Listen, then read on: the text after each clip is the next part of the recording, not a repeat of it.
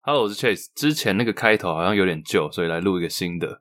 假如你是用各大平台收听的话，给我们五颗星、按赞、留言、分享起来，这样可以让更多人找到我们的节目。然后你是想用看的话，影片在 YouTube 也会上传，搜寻 NY Zebra 纽约没有斑马。假如你是想要跟我们互动啊，或者想要跟我们合作，听完节目有什么想法，想要跟我们分享的话，都可以在我们的 IG 跟我们联络。我们是 NY Zebra。除此之外，所有的活动也会在上面跟大家分享，所以请大家现在去追踪，谢谢。耶！三二一，你有没有办法？第六十三集。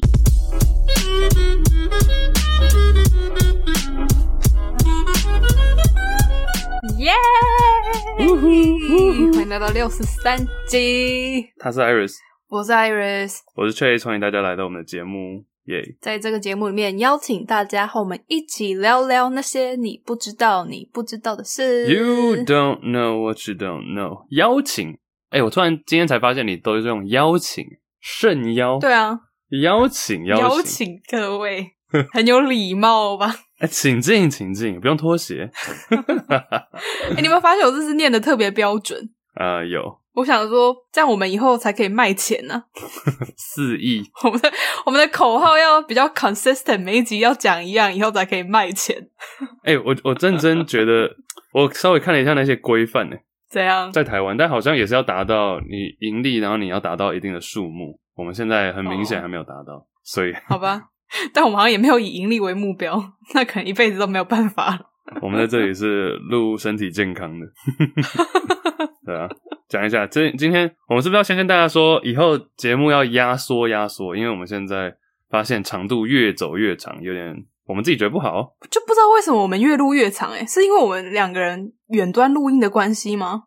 就以前一集可能都是录一个半小时，然后剪一剪差不多 OK 五十一小时这样，对，但现在都是一集两个多小时，然后都剪到生无可恋，生无可恋，好，对不起，那我们就。以后压缩好不好？不要太长，让大家可以在一个可能开车啊，或者是什么路路程中就可以把它听完。对啊，哎、欸，不知道大家喜欢节目到底多长？嗯、一定很多人会说越长越好。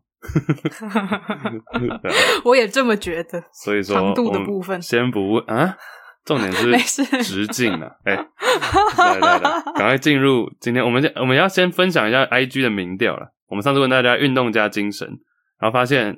又被塞爆了，有没有几个？我们来先稍微提点一下，跟大家分享，也可以 shout out 是哪一些听众，他们的 IG。嗯哼，我觉得大家回答其实都大体上蛮类似的，然后有一些就是 就是大致上蛮类似的，就是有一些比较好笑或者比较简短。有一个人写说 LBJ 的相反，这个人应该是沾黑吧？LeBron James 的相反，很多人提到那个啦，很多人提到尊重，就我们上次也有讲到的。我喜欢这个 Roy，Roy 说。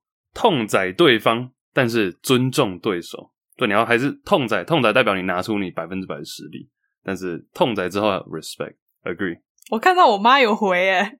对，其实你妈那个我有看到，我想说阿姨不要瞬间跟我告白，我会有点害羞。她说，我觉得妈妈回的蛮好笑的。对，阿姨趁乱告白，而且她有一种大人就是长辈的文体，不知道为什么，她写专注空格热情，然后。跳了一行哦，就中间空了一行，行。然后写帅，然后飘号，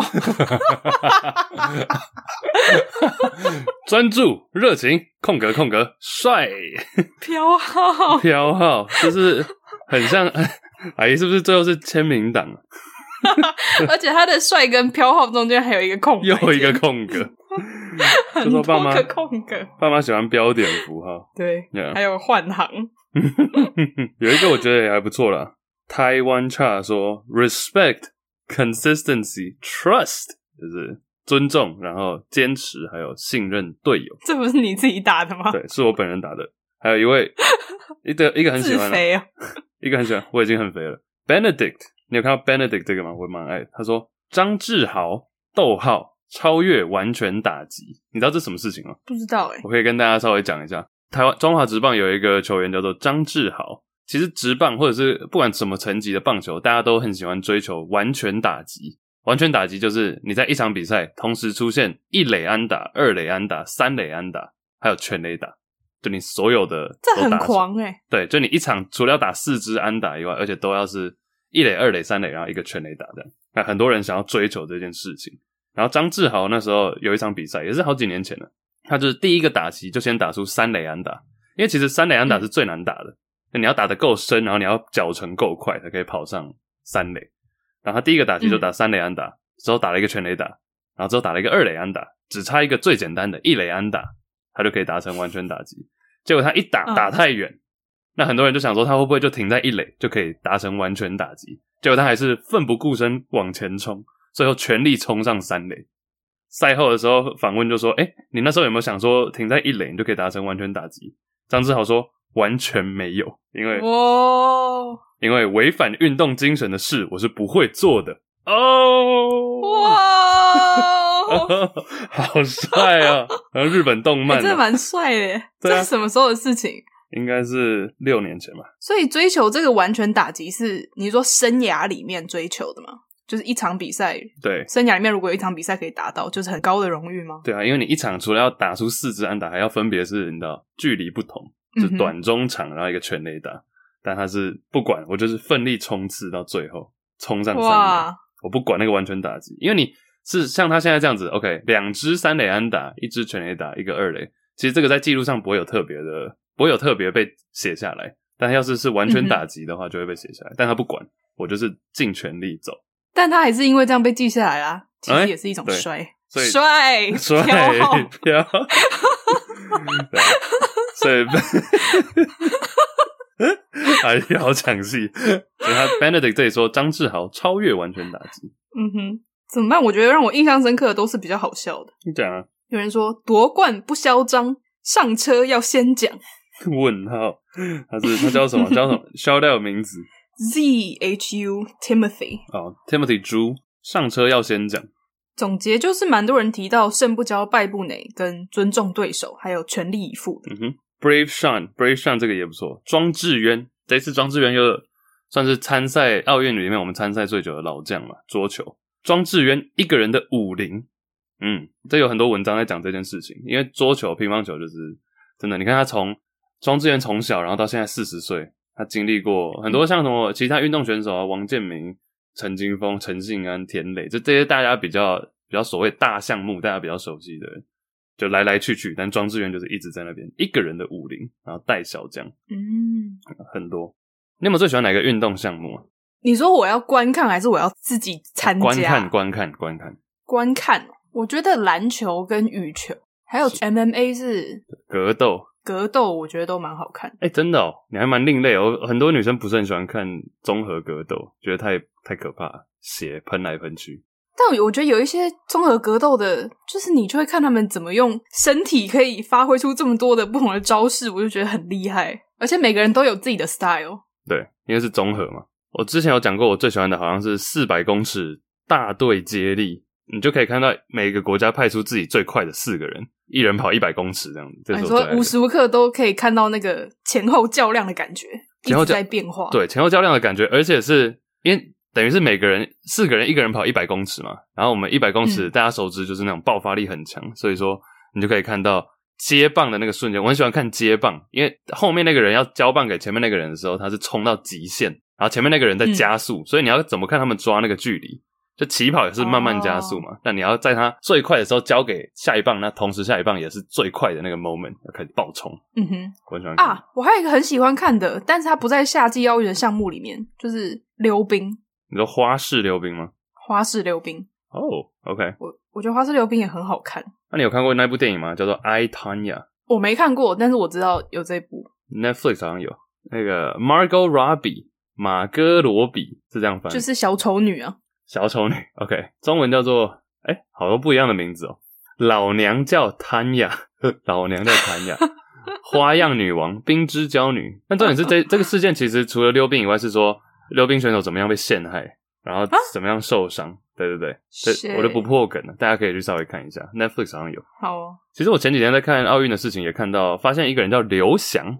我不知道大家对他有没有印象？我小时候对他是印象非常之深刻。他是跑那个一百一十公尺跨栏的，然后他是在二四年雅典奥运很年轻，然后就跑金牌，我记得没错的话，当时是田径，就好像几十年来中国第一个金牌，而且是大满贯，就是他其实其他的世锦赛啊、世界纪录什么都是集一身，在那个时候，他才二十出头岁，嗯、所以算是中国体坛的新希望。我记得那时候我小时候嘛，小学，我就记得最中国最代表的两个，应该是三个运动员，我自己印象中啊，就是姚明，然后刘翔，还有郭晶晶。郭晶晶是跳水，跳水皇后。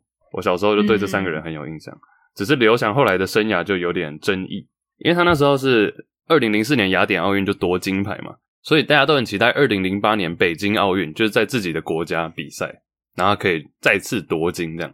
这时候就开始有阴谋论了，有些人就说是因为那个压力太大，在自己家里夺金的压力太大，因为其实像他们这种短跑项目都是要预赛，然后一轮一轮这样晋级，然后才可以到总决赛。最后的结果就是刘翔在二零零八年退赛。他已经到了场上哦，他已经到了场上之后，觉得不太舒服，然后就退赛。所以退赛之后，很多人就是阴谋论嘛。有些人是说压力，有些人是说受伤，有些人是说他怕要是没有夺金牌的话，很多的什么品牌代言等等等等，就是各种啊，各种阴谋论都有。总之，他最后在北京自己家里办的比赛却没有参加。嗯、那中间他还是有参加大大小小的比赛，只是到二零一二年又是奥运的时候，他这次还是有出赛，只是在第一第一轮跨栏就摔倒，嗯、无缘晋级。我觉得这跟心理压力应该有蛮大的，绝对有。但是伤势也是也是真的啦，就没有人没有人说他是假的受伤。反正我是觉得很可惜啊，因为他那时候他有你看他，因为他总共有很多轮，这里这总共影片五分钟，但他就是你就看他每一轮跑完的的访问，就跟中国记者二零零四年那时候的影片，从第一轮到到最后夺金牌，你的感你的感想是什么？我刚看完了，其实我第一我他当然很强，就是他从头到尾就是轻松领先。然后第二，我觉得比较惊讶的是，像我们刚刚不是在讨论说，哦，他可能心理状态的问题。可是我刚刚看他每一个赛后访谈，我发现他是一个非常乐天的运动员，呢，就是他是一个非常非常开朗，就是你不会觉得他会突然在场上有什么 mental breakdown 之类，你就觉得哦，他好乐观哦，就是他是抱持着一个很轻松、很健康的心态在参赛的。因为那个影片是二零零四年，就是雅典奥运，然后很多人就说，就是这雅典奥运夺金牌之后。所有的压力排山倒海这样过来，所以导致他在二零零八年没有办法拿出他应有的表现。嗯、然后他其实职业生涯，你现在这样回去回顾他的生涯的话，就是都是讲说哦，mental 或者他的心理状况，或者都没有讲到他那时候夺金牌是多么的轻松，然后正面，像你讲的。嗯，他有有一段你有没有听到他说啊，好像有点跑太快了。然后记者还问他说：“哎，你起跑是慢？”他说：“没关系，进决赛就好。”进决赛没问题。对啊，而且亚洲也是很久没有田径，到他以前很久没有田径这么厉害的选手嘛。他是突破，说他是 represent，他是突破奥运的记录哎。对啊，那时候很厉害，世界纪录也是他保持的。嗯，而且他有说，谁说黄种人不能在奥运上？在田径的项目里面拿田径前八名，yeah, yeah. 然后林北第一名，很屌。其实这也是啊、呃，体育真的不能讲太久，我讲到这里就好。因为我上次有在有很多人私讯问我说，哎、欸，所以为什么？也不是说为什么啦，就是他们可能没有自己没有很喜欢运动，所以就不会去关心体育的消息。但我觉得体育之所以迷人，还有一个原因就是它是真的是 Merit 就是实力。就是体育真的是实力说话。你比如说，呃，我不是说其他领域不是实力说话，但是你看，比如说歌手，其实唱歌就是各有各的喜好嘛。就很多人喜欢的是很飙高音，很多人是喜欢，比如说陈奕迅，很多人喜欢方大同或者是王力宏，就周杰伦，这其实不一样的风格。那演员演技其实也是也可以这样子去判断，当然也有演技好跟差之分。那政治啊，这我现在只是列举几个领域了。政治的话又更。更比较是软实力跟你的思考逻辑，还有你的政策等等。嗯，就很多时候是靠人气在票选。行销。但是体育当然体育对体育当然也有行销跟人气的成分，但是 meritocracy 就是你今天要是真的没有实力的话，你就是拜拜。嗯哼。Like MMA，你刚刚说格斗，你要是真的没有那个实力的话，你就是被人家打倒啊。Everything is 运气，运气绝对有，但是实力占更大的一部分。所以这也是我觉得体育更容不下。No room for bullshit，就是没有任何空间让你在那边 bullshit。嗯哼，啊，对你烂就是烂，强就是强，这是可以看得出来。当然，这在那之外还有其他的空间可以去讨论。嗯哼，但是实力说话。True，但是讲到中国运动员，其实最近也不算最近啊，就是今年有一个关于中国的新闻，然后还有它背后的一整个大事件，我蛮想要跟你讨论的，因为我一直觉得它是一个我们这一代很神奇的事件，就是一胎化政策。你知道 今年中国在五月三十一号的时候正式开放三胎，大家可以生三胎。其实中国一胎化政策，你从历史来看，它已经实施了将近四十年了，非常的久。就是你突然想起来，他说：“shit，真的已经四十年只能生一胎。”然后也是从二零一五年才第一次解禁，说 “OK，我们现在可以生两胎。”那才不到六年的时间，今年又变三胎。其实从二胎开始就蛮多人在讲了，那三胎开始又更多极端的对于这个政策的评价。因为你知道新华社就是中国的一个官媒，他就在微博上发一个民意调查，宣传三胎化这个新政策。他就写说：#hashtag 三胎政策来了，你准备好了吗？然后 #hashtag 一个夫妻可以生三个子女哦，就把这件事情搞得好像是一个就是要生就可以生出来的感觉，就是那 #hashtag，然后就还边写说：来各位请投票，三胎政策来了，你准备好了吗？投票就有这么四个选项。就是超级准备好啦，等不及要生第三个啊！超级有四个选项，对，其中最后一个选项是写说想都没想，从来没考虑过，然后九成五以上的人 都投那个选项，然后后来这个选项在投了一万多人之后就直接关掉，然后整个贴文就删掉了，然后 太久 太久，然后其实这个新闻也引发了很多的讨论，像。我们都知道，以前一胎化这个等一下会更深入讨论。就是一胎化政策的时候，其实中国有很多不人道的处理的方式，就是堕胎啊等等，很多男女性都被迫结扎嘛。可是现在的新闻反而是有一位福建的男子，他想要结扎，他就去当地的医院，结果一直被拒绝。医院都会先问他说：“哎，你有没有你已经生过一胎的证明？如果你还没有生过一胎，你就不准结扎。”这样，他就到处跑，然后都没有人要受理他结扎的这个手术。结果他最后一直跑跑到四川，终于正式结扎。然后 阿甘哦，从福建跑到四川，胡子长出来。终于结扎之后，他还把他这一连串如何结扎的手续写成一篇部落格，变攻略，然后放在网络上给大家参考说。说来，这就是大家如果想要结扎的话，就跟着我这样做。就整个你看到会觉得很荒谬，因为其实真的不久前，没有几年前，中国是。你多生一胎，你全家被抄家，你受巨额的罚款，你社会地位变得很低之类的。所以，等一下，等一下，等一下，等一下，等一下，等一下，我觉得这个好像有点太过头了，没有那么严重。我等一下可以讲，嗯，因为我有朋友，他们家就是就中国人，然后他们有生两个。嗯，但你先讲。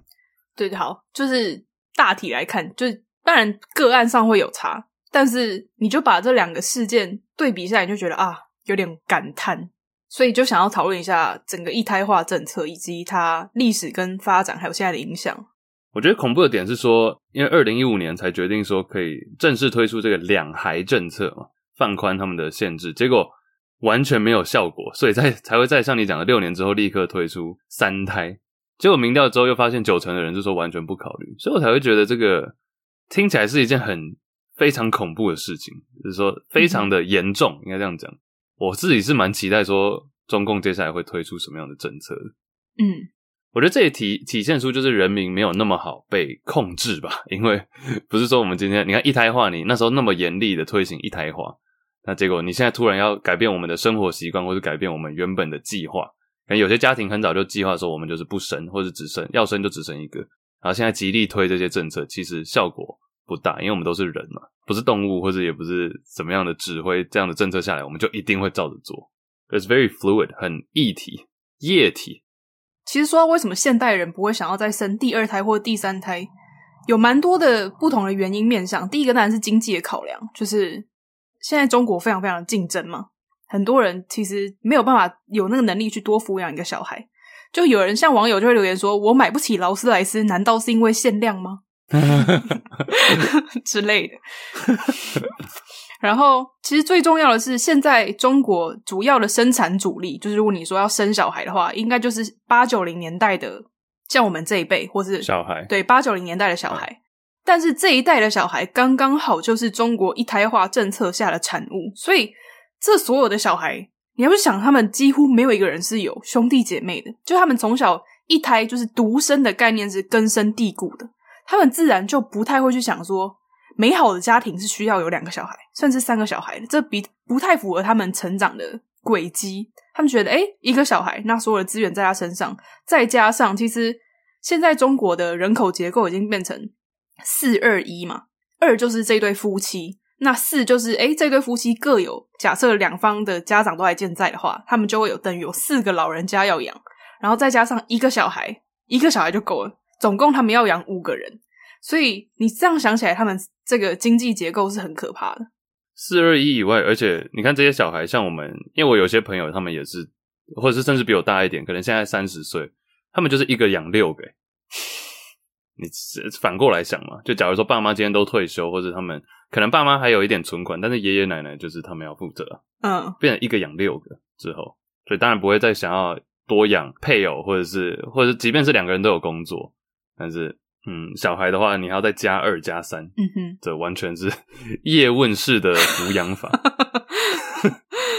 打十个哦。还有中国近年有一个很有名的词。蛮广为人知的词汇叫做“内卷化”，你有听过吗？内卷化，嗯哼，可以解释一下。内卷就是向内的内卷起来的那个卷。那内卷化其实就是在说，中国现在的社会竞争非常非常的激烈，然后造成有一点变成已经是变态式的在竞争了。比如说，今天有一个工作职位，很多人都想要投履历得到这样的职位，所以每个人都会。多做一点什么？就其实你原本要得到这样职位，你不用超越他那个水平，你只要达到那个水平就好了。可是因为太竞争了，所以每个人都要想办法超越标准水平。所以在这个每个人都花更多的时间多做很多事情的情况下，真正得到那个职位的，其实还是只有一个人。所以就等于很多人花了很多的时间在做，其实有点像在做白工。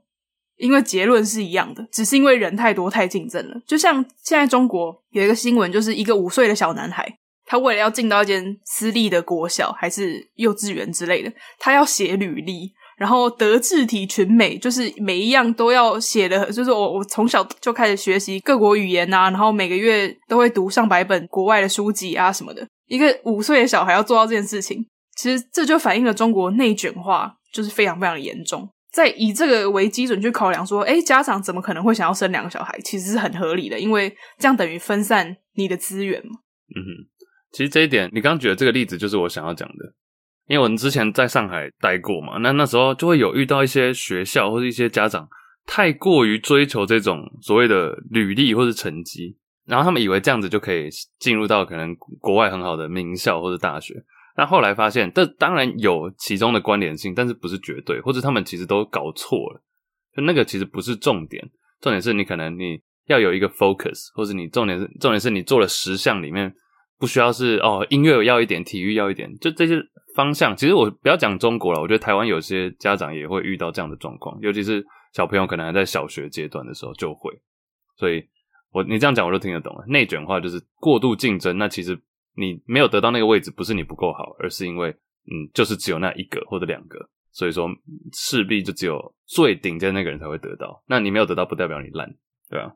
我觉得很方向错误了，所以我才会说，其实以前的，以你光看你其他不看，你光看录取率就好了。其实比如说哈佛，哈佛的录取率十年前、十年前、十五年前、二十年前，比如两千年代初期那时候，哈佛的录取率其实跟现在很多学校的录取率是一样的。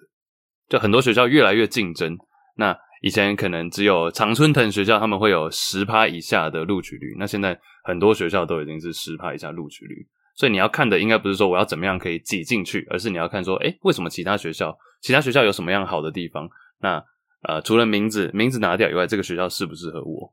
类似这种事情啊，九九六啊，你有听过九九六吗？我们之前不是有中国的工作模式？有，我们之前不是有哦，对，我们有讲过，Yeah。早上九点到晚上九点，然后一周六天，对啊，crazy，过度竞争，嗯哼，我发现他们其实那时候在一胎化开始实行之前就有很多口号啊，嗯哼，比如什么一个不少，然后什么的，哦，好啊，来讲一下讲一下一胎化的历史好了。中国在一九五八年的时候经历了毛泽东带领的大跃进嘛，就是名字听起来很正向，但实质上是一个悲剧，然后也造成了三年的大饥荒，账面上的数字死了大概。一千五百到五千五百万人，总之就是非什么？我们怎么都没学过这个？那你有听过六四天安门事件吗？啥 啥？没有啦，开玩笑的。对，但这也只是账面上的数字，所以其实实际死亡人数是非常非常惊人。那这个大跃进的造成的饥荒持续了三年以后，中国出现了一个婴儿潮。就像很多战争过后都会出现婴儿潮，其实它就是一个反弹过后的结果啊。那这个一九六一年开始爆发婴儿潮，那时候毛泽东是非常非常的支持的。可是同时，其实已经有很多中国内部的声音在说：“哎，我们将来可能会面临人口过多的问题。”但毛泽东那时候觉得人多就是好，有一个口号就是“人多力量大”，就是鼓励大家多多生育。那大家也真的不遑多让，非常给力，就是狂生猛生这样。然后等到一九七零年代的时候，其实中国人口已经突破八亿了，它的增长速度是非常快的。那那个时候才开始慢慢意识到说，哎，好像真的这样下去可能会有粮食短缺的问题。所以毛泽东他们那时候也推出了一个口号，就是说一个不少，两个正好，三个多了，三个多了没有押韵，我知道，三个多了，what？太不押韵了吧？I know, right？呃，还有就是晚息少，就是晚生，不要太早生小孩。息就是说，哎，你每一胎中间可能要隔个四到五年再生。那少，顾名思义就是少生一点，嗯、所以晚息少，这都是那时候的口号。那是一直到一九七九年的时候，嗯、中国为了以防它未来可能会面临很严重的粮食短缺，就是再一次的饥荒啊，人口暴增什么的，所以他就开始实施了。一胎化政策，所以一九七九年算是正式实施了，开始慢慢在各地有实施，嗯、然后是一九八二年才列入就是法律条款里面说，这就是我们国家现在的政策。嗯、那在一胎化政策开始实施了以后，当然就出现了更多口号，就是中国开始塑造说，诶，家庭里面只有一个小孩才是真正的理想的家庭，就他们会用各种的文宣啊、图案啊、广告、绘画等等，就是告诉大家说。两个爸爸，哎，不是两个哦，两 也很好，也很好，也很好。一对羡慕羡慕，一对夫妻 跟一个小孩，嗯、就是最理想的中国家庭。然后，并且将这个观念根深蒂固在人们的心中。所以，其实这也呼应了我们刚刚说，现在的小孩不会想要生第二个小孩的原因。嗯，其实我觉得就是因为这样子啊，你一下政府鼓吹说这样是最好的、最完美的家庭结构，然后瞬间又改变说，哎，三个才棒，三个才棒。人民就会觉得说谁谁在冲上对啊，是在干嘛？我觉得，我觉得就是，我觉得政府要做的应该是透明化吧。像基本上，我不敢说台湾做的很好，但是至少我们一直以来就是承认自己的问题在哪里，或者状况呃可以更好的地方在哪。比如说，现在我们以前不是一直都生育率很低吗？世界第世界最低之类的。嗯，政府就会提出这个事件，或者提出这些数据，然后人民就会说啊，对，我们意识到这件事情。然后自然而然会有一些改变，或是政府会有相关的补助措施、津贴等等。那、嗯、这样就会比较可以以人民，我作为一个人民的立场，我这样比较容容易被说服。但假如说政策改变的太突然的话，会让人民没有一个无所依据吧？嗯哼。其实我觉得有时候不是政策转变太快的问题，有时候是政府有没有发展出相对应的措施。因为其实你要说少子化。不是只有中国啊，台湾也有，日本也有，全世界其实现在都面临少子化。可是其实现在世界上实际有透过政府的政策拉提生育率的，就只有很少数的国家。比如说，其中一个是法国，然后另外一个是呃有一个北欧国家，我忘记是哪一个。但是其实这两个国家，你去看他们为什么能够成功，都是因为政府的配套措施做得非常好。他们就是等于说，你生小孩，国家帮你养。就你可能十年呢，我们都会固定给你津贴，然后上学是不用钱的，等等。所以我觉得，如果你要单纯说哦，因为我今天就是爱国，所以我就是愿意多生一个，增产报国。我觉得这个想法在现代人已经不太适用了吧？就是你如果没有对应出相对应的经济措施，很少人会真的愿意说，我就是为了国家生小孩，我的子宫又不是国家的。对哦，大家比较有这个概念。嗯哼，对，增产报国这个 我们上一集讲到那个什么为。乡人为国，oh. 大家现在已经不会。我觉得我不是，我不觉得哦，这是另外一个话题了。但是我不觉得大家变得比较不爱国，而是只是说我们把自己看得跟国家，呃，至少是在一样的 level 在看。嗯，那我们假如说今天没有办法达到国家的需求的话，我们先把自己顾好。Yeah，就比较不盲目吧。嗯哼，嗯，自我的概念越来越强，像我们上一集提到的。嗯哼。那在讲一胎化政策可能带来的经济影响之前，我想要先讲一些它带来最直接对于人民的影响。在一胎化政策实施的这将近四十年的时间里面，第一当然就不用说，就是小孩子都没有兄弟姐妹，这个等一下我其实想要跟你讨论一下。那最直接的就是很多当时候的妇女遭受了强制的堕胎，或者是说强制的避孕手术。根据二零一三年中国人口和就业统计年鉴，中国妇女子宫内有装节育器的就达到了一亿三千多万人，然后女性绝绝育人数就是女性结扎完全结扎有七千多万人，然后男性结扎有一千多万人。其实你照它的人口比例上来看，我觉得是很夸张的多诶，而且你你知道什么是子宫内部节育器吗？反正它就是一个装置，实实际的装置，放你的子宫里面，然后让你不会怀孕。这样，我觉得要装这个，我自己不太敢诶。我觉得有东西在我的子宫里面，我连想都不敢想。除了婴儿以外，就是你要把一个装置，就是一个塑胶或者是不管什么材质的东西放在我的子宫，我就觉得听起来好痛苦。哎、欸，但是我有朋友，美国在美国也有装，哎，是装里面跟就是也有手臂的，你知道手臂的吗？Uh huh. 嗯，我知道，对啊，我知道有些女生会为了一劳永逸的避孕去装，但那是自由选择的状态下。嗯、可是很多时候，这些人我相信他们并不算是完全出出自于自由选择。嗯哼，OK，你有没有一些朋友真的经历过？就是也不是说经历过一胎化，而是说因为一胎化政策对他们生活实际有影响的。因为其实这有一些漏洞嘛，任何的政策或者任何的法律都有它的漏洞。我有个朋友，他就是香港人。那在中国实行一胎化政策之后，很多人其实会从大陆跑到香港去生，因为你在香港生小孩，在那个时候啦，在香港生小孩就可以有很多的好处，比如说你的小孩就可以马上成为香港的呃永久居民啊，然后可以，诶，首先最大的重点应该是你就不用付那个超生生超过第一胎的罚则，要罚钱，还有其他各种，比如说医疗福利啊，呃，教育等等这些。或者是到长大以后可以买房子等等，这些福利都是在你一旦在香港出生就可以享有的。所以说，很多大陆人会跑到香港去生。嗯、那我有一个朋友，他是香港人，妈妈就是要生小孩，结果没有病床，因为都被大陆人占走了。大陆的孕妇哦，shit！所以香港人自己没有没有病床，所以那时候有遇到这样、嗯、类似这样的状况。我觉得，嗯、哇塞，自己有有一点。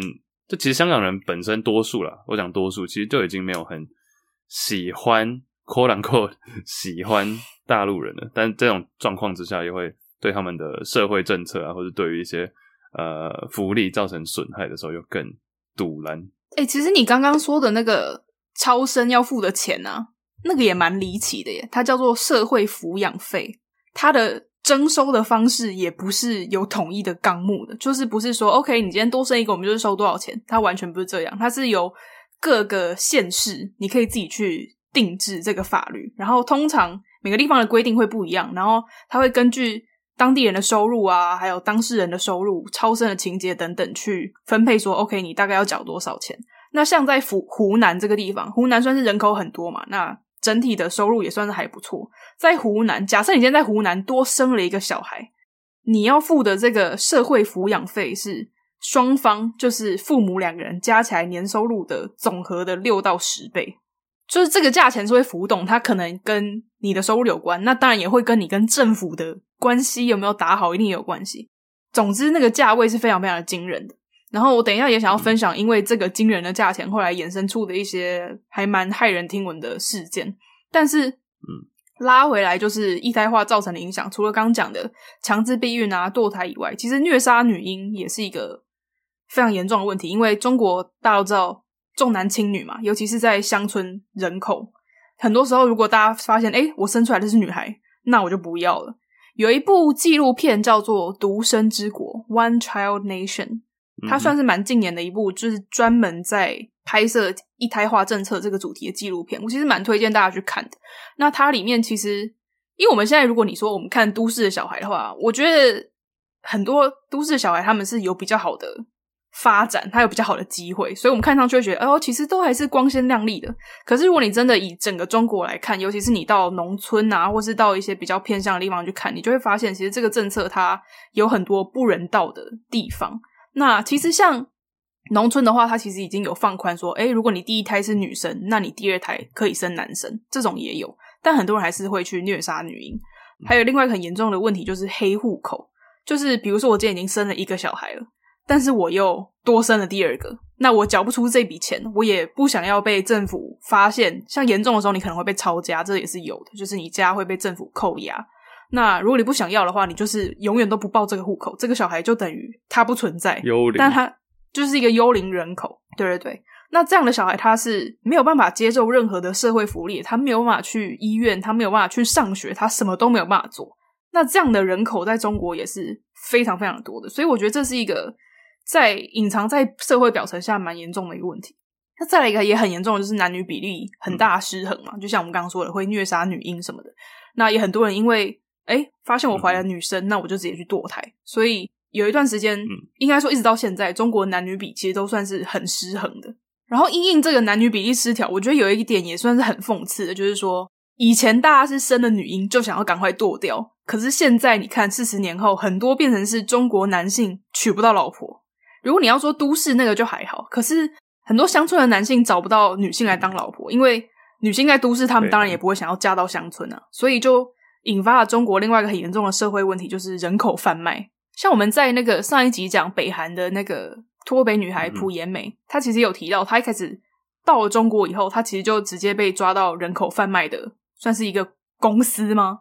结果她后来是当那个贩卖的老板的，算是情妇，所以她才不用被卖走嘛。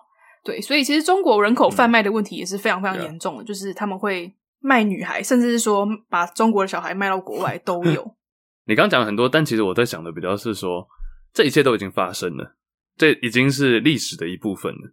那我们现在作为台湾，或者我们作为其他的国家，要怎么去看待这样的事情？因为这不是只有中国会发生，嗯、应该是说这在世界各地都已经在发生。那你刚刚有提到说，这对比如说，嗯，各个社会层面或者是经济层面绝对有直接的影响。但是同时，我们要怎么样作为第三者的角度，在看中国现在世界最大的国家？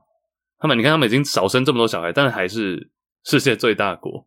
他们遇到的问题比较偏向是制度不够完善，或者是政府今天说要这么做就得这么做。但其他国家比较可能稍微民主开放一点的国家，不应该用这样的方式。那我们有什么样的方法可以去做？像其他亚洲国家，基本上就是先从老人的福利开始嘛。这其实它衍生出来的不只是没有小孩这件事情，或者是你刚刚说男女比例的问题，而是说。整个社会结构要怎么去发展才可以去？对啊，所以其实还是又回到刚刚提到的国家福利问题。所以刚刚其实也讲过了，但是有另外一方的说法是说，中国的一胎化政策真的有效吗？会不会其实经济才是最大的影响，而非政策？因为如果你把这个轨迹拉远一点来看，你看中国旁边的国家，不管是东南亚，比如说台湾啊、南韩啊。日本啊，等等，或者是说，当时候跟中国的人口成长轨迹最接近的泰国，其实这些国家它并没有实施所谓的一胎化政策，它没有去限制人民的生育率。但是，其实就结论上来看，就是过了四十年以后，我们再来看那个数据的轨迹，都跟中国一样，整个生育率是下滑的，而且那个轨迹是基本上是很接近的。所以，这也让很多人在想说，那中国的一胎化政策，当然它一定有效，但是真的有政府所说的那么有效吗？因为政府是说，OK，我们可能因为一胎化政策少了四亿的人口，这是政府官方的数据。但是，呃，后来有许多专家重新估计，应该实际上只有少了五千万人到一亿人左右。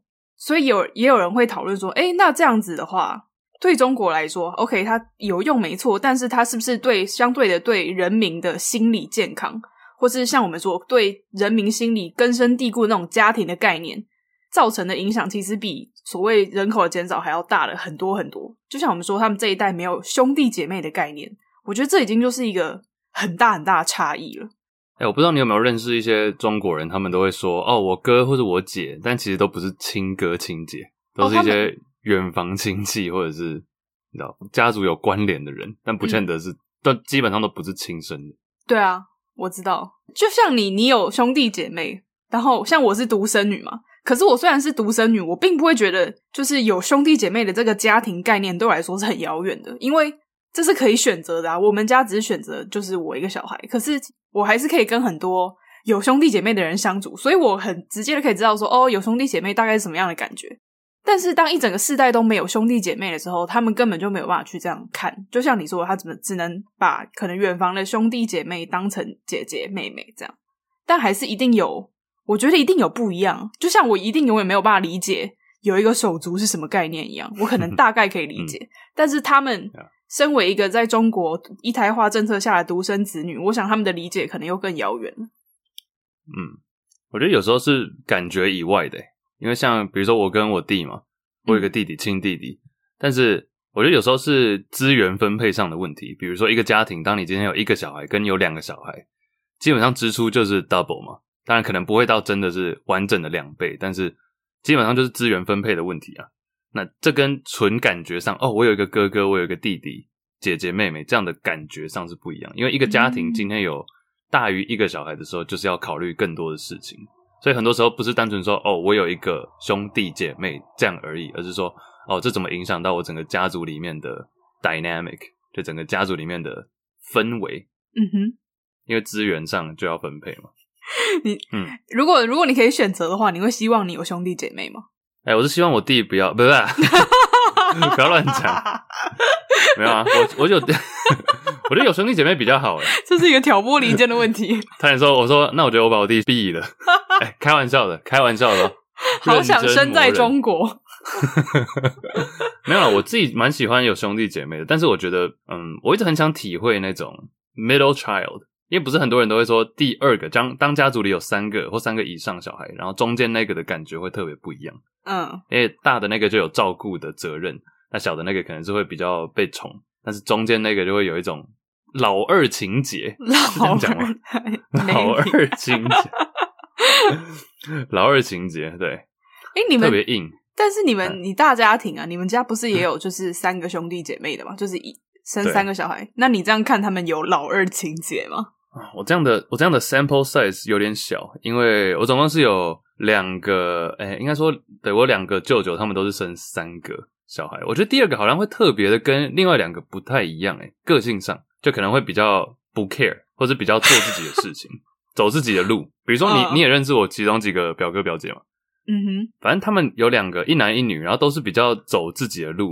像其中一个是表哥男生，他是比较有点像艺术家的感觉，就其他人都是比较可能偏 business 商商业方面，但他就是一个设计师。然后另外一个是表姐，那其他家族成员也都是都比较像是都是在商业领域发展或者做一些业务啊等等。但是我那个表姐她就是在兽医院，嗯哼，so 就蛮跟大家蛮不一样的，比较会走自己的路线吧。然后跟大家不是说脱节，而是说个性上跟选择上，职业选择也会不太一样。不是一定啊，像那个谁，我我这些 sample size 真的很少，就是我的样本数很少。但是我这样大概想一下，比如说林书豪也是啊。嗯，哎、欸，其实还蛮希望就是听众也可以多跟我们分享一下，就是不管你是独生子女啊，你是像我们刚刚说的第二胎老二情节，还是你是身为呃兄弟姐妹中的哪一个？就有什么因为手足而获得的特别经验，可以跟我们分享一下？哦，前几天那个啦，林书豪在 IG 有 po 一个，就是说 他们三个兄弟姐妹，没有，他只是在拍一个搞笑影片，类似抖音那种，嗯，然后就是要出门，然后妈妈给老大就比如什么十块钱美金，然后小的那个就得到一百块，然后老二那个一块钱之类的，就是一个铜板，老二比较没有被照顾到，嗯，好奇看一下大家有没有遇到啊？因为我其实成长过程也还蛮真的很常，会有人问我说：“哎、欸，你独生女，然后你会不会想要有兄弟姐妹？”好像大家看到独生的小孩，如果本身有兄弟姐妹的话，都会想要这样问一下。然后也不知道要讲什么。对，然后我的想法就是说，每次被这样问的时候，我就觉得，可是我从来没有体验过有手足是什么样的感觉，所以我根本不会去想说，哈，有一个兄弟姐妹真好，这样没办法比较，就没办法比较，又没有体验过。然后还有就是，我其实也蛮庆幸，就是、嗯、就像你说的，家里的资源资源一定是会被划分的嘛，所以我也蛮庆幸说，OK，身为一个独生的小孩，可以 享有家里大部分的资源。What do you want? Everything, everything. 哎，那讲一个严肃的，那那你想生几个？一个不少，哎、两个正好，三个多了，不不押韵啊。没有啦，我觉得真的这句话还蛮写实的，就是一个，我觉得一个差不多，但两个就是好像已经是极限了。如果真的要生小孩的话，三个真的是多了。其实我觉得三个还蛮好的，虽然说，嗯，这也要自己，这一一切都是要看有没有办法养了，有没有办法养得起。但是我一直都觉得，在以现在台湾的状况来讲，很难会没办法养，你知道吗？就是政府有太多的措施，嗯，就可以帮助你。但是我觉得三个还不错诶。假如说我今天有办法抚养到三个的话，哎，其实三个有时候也是因为一胎，然后双胞胎啊，然后就三个了。这哎，这样在中国生双胞胎怎么办？双胞胎应该就不算吧？其实你讲到双胞胎，我这里有看到一个报道写说，有些人会故意抱双胞胎，就是明明不是双胞胎，却谎报成双胞胎。哦、嗯，因为他们有发现说数数据上突然在一胎化政策之下，双胞胎的比例增高了。嗯哼，所以这是一个有点灰色地带吧？基本上应该是没有问题吧？这双胞胎又不是自己可以控制的。对啊，嗯，哎，但是你有听过什么是百日无孩政策吗？一百天不生小孩政策，这是我觉得刚讲一胎化政策。其实我个人觉得一胎化政策当然有好有坏，但像这个刚刚我说的百日无孩，我觉得就是一胎化政策之下比较恐怖的地方。总之，百日无孩事件就是在一九九一年的山东冠县这个地方。然后，因为那时候政府每年都会做考核，就是会去查你们的绩效啊，就是你们有没有真的达到说，OK，这个限制大家都只有一胎，没有的话，其实官员什么都会受罚之类的。总之，一九九一年的时候，山东冠县计划生育是全国倒数第一名，就他们没有实行的很确实这样。然后这时候官员就急了，所以他就想出了一个绝妙的政策，他就说：“OK，我们从今年五月到八月不准诞生任何一个小孩。”然后开始在城市里面就挂起各式各样的标语，就说：“我念一下，它有一些标语其实都蛮可怕的，引下来，留下来，就是不能生下来。”宁可血流成河，不准超生一个之类的，反正就是很多很荒谬的标语。然后这段时间，不管你生第几胎，你即便是第一胎，不管你是怀孕第几个月，即便你怀孕怀到第八个月，他们通通会叫你拿掉。所以那时候，山东冠县就创下一百天一个小孩都没有出生的记录。那这个就是非常著名的百日无孩事件。八个月还拿掉，也太可怕了吧？对啊，Oh my，其实就真的是诞生了很多。非常骇人听闻的案件，像我前面有提到《独生之国》这部纪录片，其实它里面有访问了很多那个时候的堕胎婆嘛，我们不是有说产婆，但是有一有一些妇女是在帮人家堕胎的，他们到了现在，他们也很懊悔，说自己曾经杀死过这么多小孩，然后很多的堕胎的妇人，他们就会现在去帮人家治疗不孕症啊，希望可以做一些回报的概念，这样。然后，其实这个百日无孩政策那时候也闹得蛮大，因为山东冠县这么做之后呢，旁边的县市发现，哇，好像超有效，然后纷纷跟进，所以这个活动后来越来越大，是一直到隔年政府发现了以后，才明文的规定说，不能够透过这样的方式来限制生育。不行啊，当然不行啊，太可怕了。嗯哼，对啊，而且我还有看到另外一个是，也算是因为一台化政策之下，导致情妇文化上升。因为很多官员，很多官员或是有钱有势的人就想要多生几个，但是碍于这个标准之下，所以他们就在外面找别人偷生，这样。哦，啊，或者是说他们可能有些还是有在一些乡下地方，还是会有比较重男轻女的观念，所以就想要生男生，嗯。因为一胎化政策其实还有例外，就是说如果你是再婚的夫妇，然后你们只有一个子女的话，那你们就还可以再生。所以有时候人家会想说，哦，我想要有两个小孩，那我就是。休了这个老婆，再娶一个，嗯、再生一个，嗯、这也是有的。哎、欸，其实这个话题衍生蛮多的，从一胎化衍生到刚刚说的老二情节，然后到一些骇人听闻的事件，然后历史。嗯哼，对啊，其实事件真的要讲讲不完啊，恐恐怖的鬼故事也是很多。那大家如果有兴趣，可以自己去查，我们就不多讲。其实主要你要说一胎化政策现在造成的实际影响，我们当然是多少看得见，但是。它到底有多么大的影响？可能要等到再过十几年，甚至二十几年之后，我们才可以慢慢的看得到真正的人口结构发生变化了以后，中国会面临什么样的困难，经济会不会倒等等之类的。对，所以其实我们现在也只能继续看下去。对啊，要不要是刚讲到情妇？我不知道这是不是一个好的转折，但是你最近是不是有一个 IG 的仰慕者私讯？可以讲一下这个吗？不是。没有，因为你我们这一集要录音之前，你就在我们的你就在我们的 doc 上面，你打徐志摩三个字，三个字，三个字，三个字，你就打徐志摩这个人，然后我就想说，OK，我是想象徐志摩三颗痣在脸上，我就发现，哎、欸，其实我知道这个人，但是我不太了解他的生平，所以我就把徐志摩整个人的生平都稍微看了一下，然后结果过过了一两天吧，我在 IG 上面滑的时候。我就看到我一个新的 follower，然后我就发现他那个大头贴照是徐志摩的照片呢，就是因为你知道我在看徐志摩的生平的时候，就一直看到他的那个大头贴照，我就发现哎，这个大头贴照怎么似曾相识？我一点进去，然后他的名称就叫做徐志摩。最好笑的是他下面的那个简介写说：生于忧患，死于空难。哦，大家知道徐志摩死于空难吗？这也太地狱梗了吧！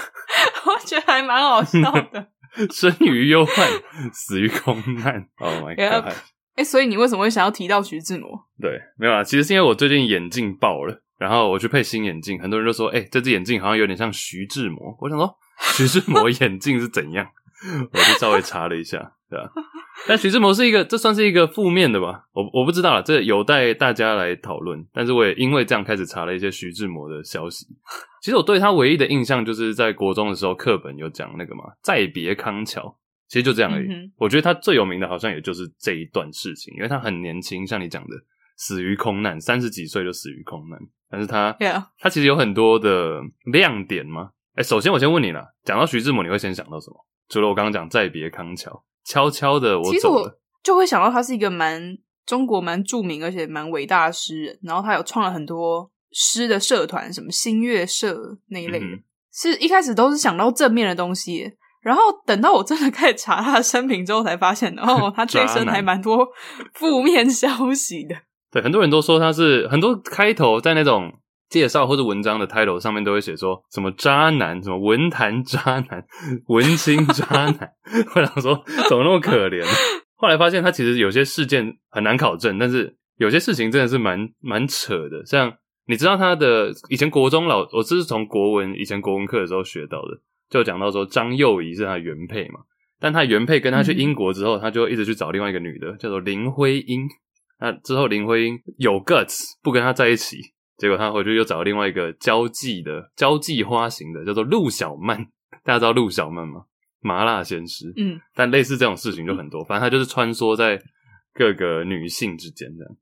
嗯哼，我觉得穿梭在三个女性之间还不要紧，重点是他们的情节都会让人觉得瞠目结舌。比如说一开始徐志摩会认识林徽因，就是他的第二个女人。先先不讲他的原配啊，原配太可怜，就是原配那时候被他丢在中国嘛。然后徐志摩就跑去英国读书，然后他在那里就认识了林徽因。那时候是跟爸爸好像去当地考察还是干什么的。总之他们两个人就热络了起来，因为两个人都是那种文学才子才女，然后很有话聊，然后一起在康桥河畔散步啊，谈诗、谈心、谈爱这样。然后后来张幼仪就是 原配，后来徐志摩的原配有一天就是应该是搭船吧，我记得他文献里面写搭船，然后就到英国去找徐志摩。然后他他那时候写了一段还让人蛮觉得蛮心痛的话。他说他第一次意识到徐志摩一点都不想要见到他这个人，是在他下船的那一刻，每一个人都是满心欢喜的来迎接，就只有徐志摩的脸上一脸大变，想说就是不爽全部写在脸上。然后他那一刻就发现，就是她的丈夫其实跟她非常的貌合神离这样子。对，然后张幼仪即便抵达英国了以后。其实徐志摩还是还是每一天都是在跟林徽因约会，然后后来也是张幼仪就是受不了离婚了，但离婚前他们还他们又怀了一胎，然后张幼仪就 张幼仪就一个人在德国把这个小孩生下来。那三年以后，因为呃抚养上的困难，总之这个小孩就死掉了。然后徐志摩也没有特别的来悼念之类，我觉得 OK，this is so bad。然后后来还有你刚刚提到那个陆小曼，就是徐志摩的算第三个女人吧。比较有名的第三个第三个账面上的女人，对，我们只讲比较大大咖的。我觉得他如果说把不到林徽因，然后去追求陆小曼，其实我也觉得这没什么。只是陆小曼是他一个非常要好的朋友的老婆，对，然后那个朋友也是一个正义凛然的，我记得好像是军人那一类的嘛，就是政府官员。他这个朋友后来到东北去外派，然后他的老婆也就是陆小曼不想要跟去，因为他觉得东北太冷了。然后这个朋友就很好心的说：“哎，我老婆刚好也喜欢就是诗歌文艺等等的，不如志摩你就多陪陪她。”结果陪着陪着就横刀夺爱，然后就把别人老婆抄走了。我就觉得天哪，也太荒谬了吧！那个字是不是念庚啊？王庚就是陆小曼的原本的老公，老公吗？对啊、原配吗？他陆小曼原本的老公，我觉得这很扯，因为他好像是你刚刚说军人，他应该是类似比较偏警。警察那一部分的，然后他是去哈尔滨，嗯、他在哈尔滨担任警察厅厅长。这时候发现好友徐志摩竟然照顾老婆，照顾到床上去。然后这时候，而且这时候他要回去找徐志摩算账的时候，他竟然还跑回去欧洲。徐志摩又飞回去欧洲了。哦，他要去避难。对，然后去找他的前妻张幼仪。超 Bro。怎么那么扯啊！我决定这副眼镜我要丢掉了。但好像，但你刚刚讲到这是有结婚的嘛？就是从张幼仪到陆小曼，这两位都是有结婚的。你知道陆小曼、徐志摩跟陆小曼结婚的时候也很也很夸张吗？那时候负责证婚的人是梁启超，你有没有听过这个人？以前好像国文课、啊、是梁启超证婚哦。对，梁启超证婚人。啊，我以为梁启超很堵拦徐志摩诶先讲一下为什么梁启超会堵拦徐志摩，因为那个徐志摩把了第二个女生就是林徽因嘛。那林徽因其实她那时候是有未婚夫的，也有结婚。她的未婚夫叫做梁思成，也就是梁启超的儿子。然后你知道那时候徐志摩追求林徽因，已经追求到是惊天动地，没有人看不出来了。然后梁启超也有一点看不下去，他就写了一篇肺腑之言的那种书信写给。徐志摩基本上就是叫他说：“你不要再把我媳妇了。”这样，然后徐 徐志摩也回了一封信，就说什么，反正就在说爱情很伟大，我不能控制你，不能限制我什么那一类的。就他跟梁启超之间也是有这一段。对啊，但他们那时候最后徐志摩想要跟陆小曼结婚的时候，三请四请还是把梁启超请过来，希望他帮他证婚。结果梁启超在众人面前证婚的时候，他说。徐志摩，你这个人性情浮躁，所以在学问没成就，用情不专，以至于离婚再娶。愿希望这是你们两个最后一次结婚，然后就结束了。Oh shit！对，梁启超是、哦、也说一下 savage，也说一下梁启超是徐志摩的，就是文学上的老师了，所以他们其实认识很久了。对，嗯哼，其实 Oh my God。而且你刚刚有提到新月诗派，其实新月派虽然说是徐志摩有点像是创立这样子，但是徐志摩当年创立这个新月诗派，然后有这个新月社的聚会，其实只是为了把妹，可以明目张胆的把妹，哦、对啊，对啊对啊没错，因为他就是一辈子，其实他都非常非常爱林徽因。应该说他这一辈子，即便有这么多女人，他最爱的应该就是林徽因，也可能是因为就是把不到吃不到吧，因为毕竟被人家娶走了。但是林徽因结婚了以后，她也是锲而不舍，她没有放弃。她为了要可以名正言顺的时常见到林徽因，她就创了这个新月社，然后就是让林徽因跟她老公也一起来，然后梁启超也来，大家就一起以谈论诗集，当然他一定真的有谈论诗集啊，所以也会把诗集新诗发扬光大。但是起初其实真的也是为了想要多多见到林徽因这样。生于忧患，死于空难嘛，就是徐志摩之所以会死于空难，其实也是因为那个时候林徽因晚年会在大学授课，然后那一天林徽因有一场在北京大学的讲座演讲，是关于建筑学的。总之，徐志摩当天为了要去参加林徽因在北京的演讲，他从南京搭飞机到北京，结果意外失事就死掉了。这样，所以为爱而死，我觉得也是。蛮符合了，合理了。嗯哼，对啊。你自己身为一个女性，你会不会觉得这种文科男就有这种魅力？你像我文笔就不太好，好像就没有办法走他这种路线。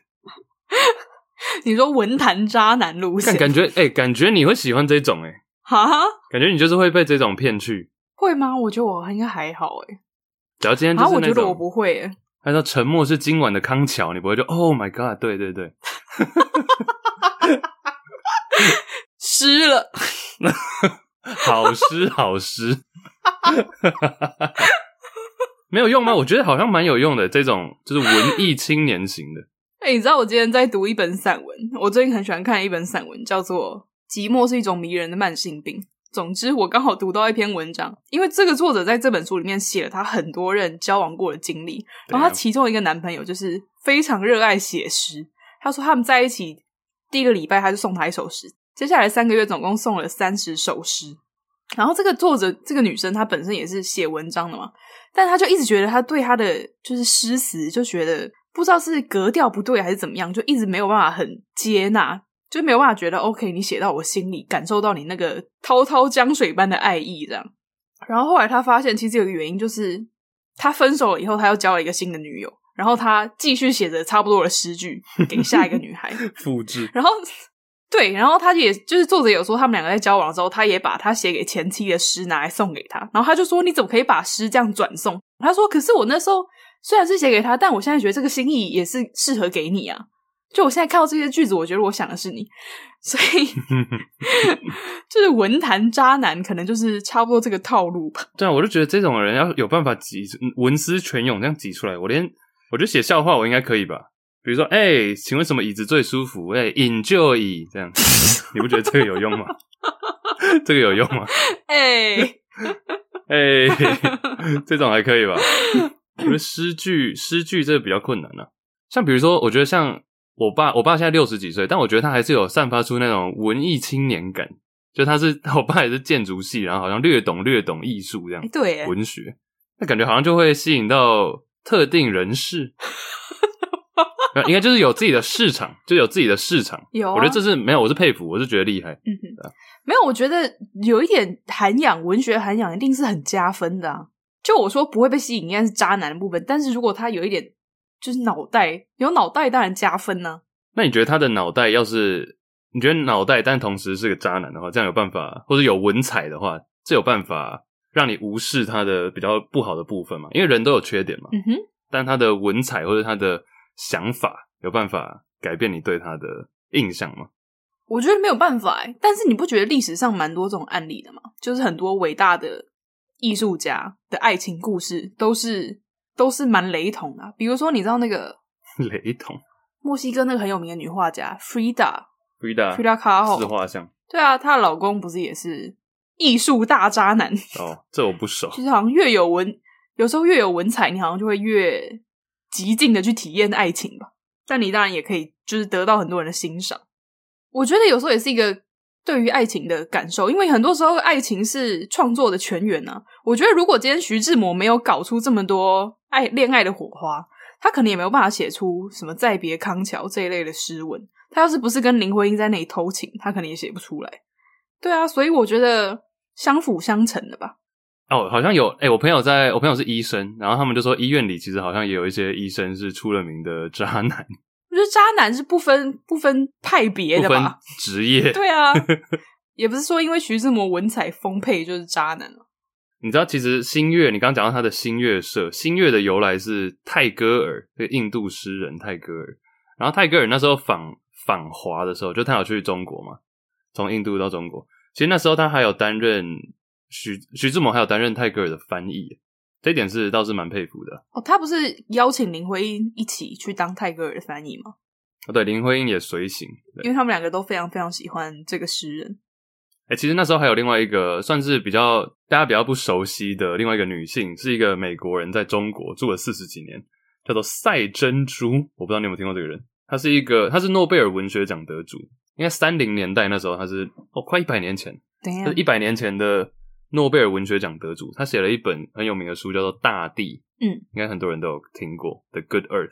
然后他是从小在中国长大的一个美国人，因为他爸妈应该是宗教的类似传教士那类的，嗯，所以就在中国。然后那本书其实就是记录中国他的所见所闻，这样。嗯，好有趣哦。他那时候还有一个 interview，我跟他没有很熟，但是大家假如在 YouTube 查的话，可以看到一个一九六六年的 interview，是他上节目讲。他那时候已经很老，然后在做的一些事情，他就有提到六零年代哦，讲共产主义，然后说讲中国，然后讲到说那时候主持人有问他说，那你觉得以后的中国会怎么发展？其实我觉得他讲的就还蛮有蛮独到的见解，然后现在回头去看也是蛮真实的。他就是说，他觉得共产主义在中国绝对会变形，因为他说现在的共产主义在中国是不可能行得通的。他他原本的话是 psychologically unsound，就是心理层面来说这是不完整的，行不通的。然后经济上来说，economically impossible，就经济上来看，这是绝对不可能行得通。中国一定会把共产主义做一个改变。结果讲完没多久，过几个月就文革，然后接下来的事情大家也都知道了。So. 我觉得蛮有趣的。这个 interview 没有很多人看过，我那时候看好像才几千几万个人看。他的用词很，就是、他的用词很精确，很精辟。没错，psych。Psychologically unsound，sound 就是完整嘛，完全，所以它是心理层面上，现在的共产制度在中国是不完全，然后经济层面来讲是绝对行不通，impossible。那我们今天讲很多中国的东西，嗯、其实连我们 Juicy Baskets 前两个礼拜也讲到了《孙子兵法》而且是，而且你知道是 Andy 提出来的吗？Andy 我们公认是中文程度算是比较低的，但他说《孙子兵法》是他的爱书。What？Oh my god！对，哎、欸、，Andy Suttle 也是一个文坛大师哎。哦，看 Andy 文坛渣，文坛渣，Andy 身兼文坛渣男加肥宅。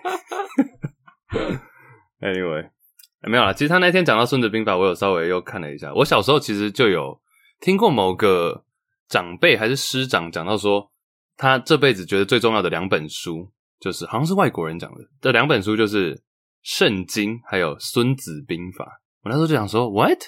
这两本书听起来很不一样。那那时候我对《孙子兵法》没有特别的研究，但 Andy 这样一讲，我这两个礼拜翻了一下，我应该也不是翻了一下，是在网络上的 PDF，但是就稍微看了一下，诶，他其实《孙子兵法》真的是蛮有蛮有内容的一件事情，而且不是说《孙子兵法》的英文叫做 Art of War，就是战争的艺术，oh, damn. 但其实。Oh damn！是无话可说 是一个经验。哇哦，这样子。但其实《孙子兵法》里面很多东西是应用在商场啊，或者是人际交流，什么都可以行得通的。我这里有整理了几个，我觉得它的重点也可以跟大家分享一下。假如说大家听完觉得有兴趣，也可以查查。你有兴趣吗？还是还好？欸、我很想听诶、欸。哎、欸，那就事不宜迟。这边。呃，以下这里有一些是转自于各大平台啦。那其中主要有一个在 Medium 上面，我有读到一篇很棒的，全长读完。因为你知道 Medium 那个平台上，他会写说，哦，这篇读完大概要多久？嗯、然后这篇他是写读完要大概一小时。詹宇安先生 on Medium，他有整理了一些重点。那其实《孙子兵法》Andy 那一天强调他讲的那一句话是说，任何的战争，任何的比赛，我们在讲我们玩的那个篮球游戏 Fantasy，然后就说，其实他每个礼拜的战略就是先求不败。先求不败，久而久之，只要你求不败，不管是平手或是小赢，只要你求不败，你到最后就是那个赢家。所以这其实就是《孙子兵法》一个蛮重要的概念，就是你先求不输，就你先求不输，然后就绝对有机会赢。嗯、那任何的计谋、任何的比赛或者任何的游戏里面，你都是应该做第一件事情，就是分析你的胜算，胜算，然后你的损失，你可能会损失什么东西，然后第三个才是考虑你的利益。胜算、损失、利益，然后你全部算过一遍，你再决定要不要开战。那要是胜算不够的话，或者是你的损失无法承受的话，就不打。嗯、反正他就是《孙子兵法》比较讲求说，你要先赢了才打，就你要确定你会赢才打，或者你觉得你胜算高才打，就是也就是所谓的先胜后战，这、就是一个核心思想。Okay. 你要先确定自己处于不败之地，然后才有赢的几率。嗯啊，你在等待对手失误，或者是说你要以求全为他的目标，你派了一千个人过去打，然后死了九百个，这其实对你任何一点帮助都没有。嗯、所以你应该要求全，就要怎么样的情况下可以不打为妙，但你一旦打，你就要赢，而且不能损失太多。那你要是判断觉得自己不如别人的话，你还不如认输，或者先暂缓，以后再打，未来再。养精蓄锐，其实这是《孙子兵法》的中心.没错。哦，好有趣哦。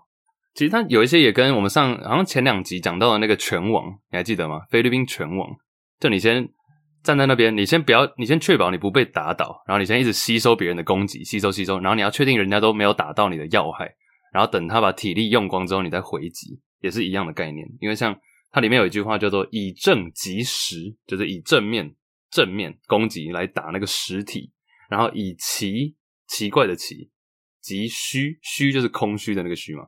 所以你只要一旦进攻，你就是要打到他的肉体，你就是要打到他的要害。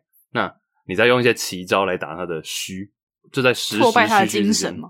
对，时时虚虚之间变化。像你在防守的时候，你虽然在承受对方的攻击，但你要确保他打到的不是实的，你要确保人家以正击虚，你要确保人家的正打到你的虚，然后让他没有办法发挥到他的奇，奇怪的那个奇。所谓避实而击虚啊，嗯、逃避那个实，然后击到那个虚。哎、欸，但是从前面这样听下来，我觉得最重要的关键是那个判断力，哎，对啊，因为如果先胜后战，因为如果你不懂得判断，比如说你数据不足啊，你不够了解敌人，你不够了解自己的战力，那你完全没有办法应用孙子兵法。珍珠好吃吗？你，你是说前面他的赛珍珠？你是说他的等于就是预预谋嘛？就预演工作要做好。对啊，对啊，所以军师很重要吧？诸、嗯、葛亮这种角色。嗯因为很多人只会打仗，没有脑袋，空有暴力，没有脑袋，那他们就没有办法去分析胜算。第一步要分析胜算，可能都很难。嗯、对，它里面还有提到说，欺敌害敌，然后防欺防害。就除了你实力上绝对要够以外，你要懂得用这种所谓的计谋嘛，欺敌、欺欺骗敌人，然后陷害害敌，这其实也是攻击的一部分。所以它其实不是讲说哦，一定要什么正面对决、直球对决。就战争不只是打而已，而是它前前后后全部都包含欺敌害敌，然后你同时你要防欺防害，就不能让别人弄到你。情报一定要赢赢过对手，像是什么苦肉计、美人计这种。哎、欸，等一下，其实那又不太一样。还有，你知道我们常讲三十六计吗？那又是另外一个。但这个也是啊，就是你用不打仗、不不战而胜的方式，嗯、拿下。所以虽然说《孙子兵法》的英文叫做 Art of War，就是。战争的艺术，但它其实都是在讲说怎么样可以不打，然后你一旦要打就是要赢，你要不管怎么样，你就是要加速让战争提早结束，才可以降低你自己的耗损还有成本。嗯。然后最后总结说，打仗不求百战百胜，要的是一战而定，一战就要结束，不用百战百胜，军事胜利才可以。因为其实你想想看，古代你军事胜利才有政治的稳定，那你政治稳定才有办法练兵干嘛？不然你每次练兵就被人家攻击。就被人家用什么彗星炒饭那样炸过来，所以说你 你政治安定才可以巩固长期的胜利嘛。讲到政治稳定，你看最近阿富汗的新闻那么可怕，嗯，其实好像有人，我们今天我们现在录影时间才就这两天的事情嘛。也有人问我们说会不会讲这个事件？嗯，我觉得这中间牵扯到蛮多层面的。毕竟阿富汗这场战争也打了几十年，oh、我们可能要多加整理、多方了解，才可以跟大家分享。嗯，我觉得简简短，我有一个想法啦，因为你大家应该都有看到新闻，那个塔里班之前有跟中共有见面嘛，嗯，然后其实我觉得这一切大家不要想说哦，为什么塔里班就可以直接这样闯进政府，然后就直接 take over，然后为所欲为。其实很多时候，我们前一集有讲到北韩，我不是说全部都跟中共有关，而是这有很多的层面，就是层层包围在一起，所以不要一直讲说这只是一个小战争、小战争、小战争，或者都是区域性的，很多时候都是环环相扣。所以说也没有永远的敌人或永远的朋友啊！你看台湾，很多人就开始想说台湾会不会变成下一个阿富汗？但其实你看台湾跟美国的关系、跟中国的关系，然后跟整个东亚这边的政治情势，加上军事训练，然后最现在又疫情的关系，经济层面也被绑在一起，like everything is connected。这之后可以再讲。诶，那你觉得《孙子兵法》有什么是可以应用在现实生活的吗？其实就跟我们刚刚最后讲这个阿富汗或是整个外交都是相关的啊，因为它。基本上，你攻击或是谋攻，计谋的谋，谋攻的先后顺序是伐谋、伐交、伐兵，然后最后才是攻城嘛。所以说，其实一切都是，比如说，我们今天在计划一件事情，不是打仗啊，就是单纯计划。比如说，你们公司在做一个 project 好了，然后你是 project manager，你是 PM，你是负责人。第一件事情，你是要先把它的条理先定出来，讲到细到像写文章、写文案，你都是要先把它的步骤先定出来。所以说，其实。Podcast 我一开始刚做的时候，我们也会定得很清楚说，说哦哪一段要讲什么，哪一段要讲什么嘛，这就是纯计谋的部分。那交交是外交的交，就是跟人比较有关的，这里面会牵扯到的人有谁，然后谁在这里面可以帮助到你。所以工作上，比如说跟你的团队里面的人打好关系，不管是你自自己这个 team，或者你的上司，或者其他公司的窗口等等，你先有计划，再去找人，然后伐兵，兵是部队的士兵的那个兵嘛。对你自己的训练要扎实，所以我觉得这是基本的。不管你今天是在公司当一个文案，或者是你今天在带军队，或者你今天在打球等等，都是一样啊。你先有计划，然后你看看计划在呃这些人跟人之间有没有办法应用？可以的话，我们才来充实实力嘛。基本上不管什么都是围绕这个体系在进行，最后才是攻城，才是进攻。先有计划，再找人，然后再练，就是这样的循环。讲得真好，太恶心了！哇哦，哦对呀，怎样？我是 我是文艺青年吗？文坛渣男的诞生，嗯、知己知彼，百战百胜。知男知女，不要百战百胜，一战而定，一战而定，没错。好，先这样吧。好，今天其实资讯量蛮大的，然后大家不管对于哪一个话题有任何的想法，都欢迎跟我们分享。然后当然也希望有更多的东西让我们后续可以继续讨论。那今天就先到这儿，嗯、等一下要吃什么呢？今天讲了这么多中国的东西，应该要来吃个左宗鸡吧？左宗棠鸡。左宗为什么不吃东坡肉呢？哎、欸，很多人不知道左宗棠鸡是什么。其实我不太知道哎，啊，真的吗？你要不要介绍一下这道佳肴？就有点像是酸那种糖醋鸡的感觉啊，美国人最爱吃的，oh, 美国人最爱吃的中国菜，sweet and sour chicken 吗？对，那一类的。好啊，啊左宗棠鸡上菜。欸，等一下，怎样？你知道左宗棠鸡的发明人是谁吗？不是左宗棠，不是左宗棠，好像这是坊间流传，不确定是不是真实。但是发明左宗棠鸡的人叫做彭长贵先生，他在。呃，二零一六的时候过世，我那时候还有发一个 Facebook 的贴文，想说写说 RIP，就他是 哇，美国彭源餐厅，彭就是他的姓嘛，彭源餐餐厅的创办人，然后他那时候发明左宗棠鸡，蒋经国在当行政院长的时候，一九七零年代，彭长贵就带他去他们的彭源餐厅用餐，然后那时候其实很多的食材，因为已经很晚了，然后食材都已经用完，那所以彭长贵就赶快找请厨师说，哎、欸，你赶快不管炒什么就做出来就对了。然后有一些鸡肉，他就把它剁一剁，然后放在一起。那时候蒋经国吃完觉得很赞，就说：“哎、欸，这是什么？”结果他一时 没想不到，因为这根本不在菜单上，他就说是左宗棠鸡，他就随便套一个人的名称下去，所以根本跟左宗棠一点关系都没有。